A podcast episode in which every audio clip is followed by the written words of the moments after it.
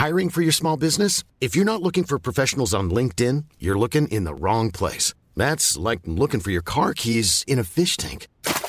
LinkedIn helps you hire professionals you can't find anywhere else, even those who aren't actively searching for a new job but might be open to the perfect role. In a given month, over 70% of LinkedIn users don't even visit other leading job sites. So start looking in the right place. With LinkedIn, you can hire professionals like a professional. Post your free job on linkedin.com slash people today.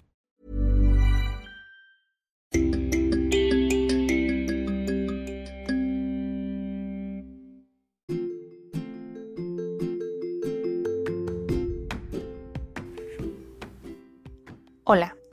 Estas son algunas contracciones que son usadas cuando la gente habla en inglés. Voy a compartir contigo 10 y te voy a dar ejemplos. ¿De acuerdo? What are you? La contracción es whatcha.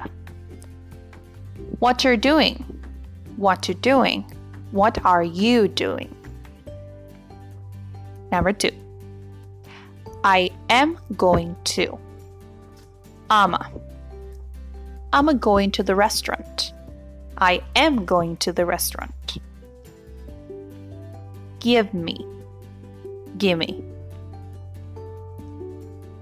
Give me my phone. Give me my phone. The next one. Going to. Gonna.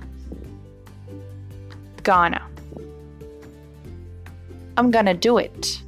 I'm going to do it. Want to. Wanna. I want to know your answer. I want to know your answer. Got to. Gotta. I gotta go. I've got to go. What is? What's? What's your name? What is your name?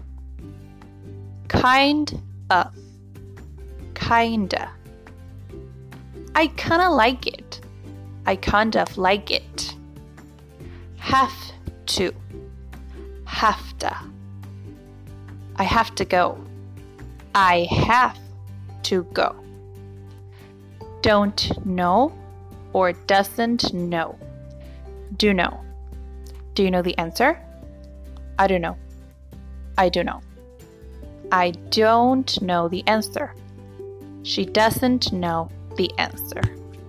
Ok, recuerda que estas contracciones son usadas únicamente um, en spoken language. Esto quiere decir que solamente lo vas a usar cuando hablas con las personas. En escrito debes utilizar la manera correcta del idioma. ¿De acuerdo?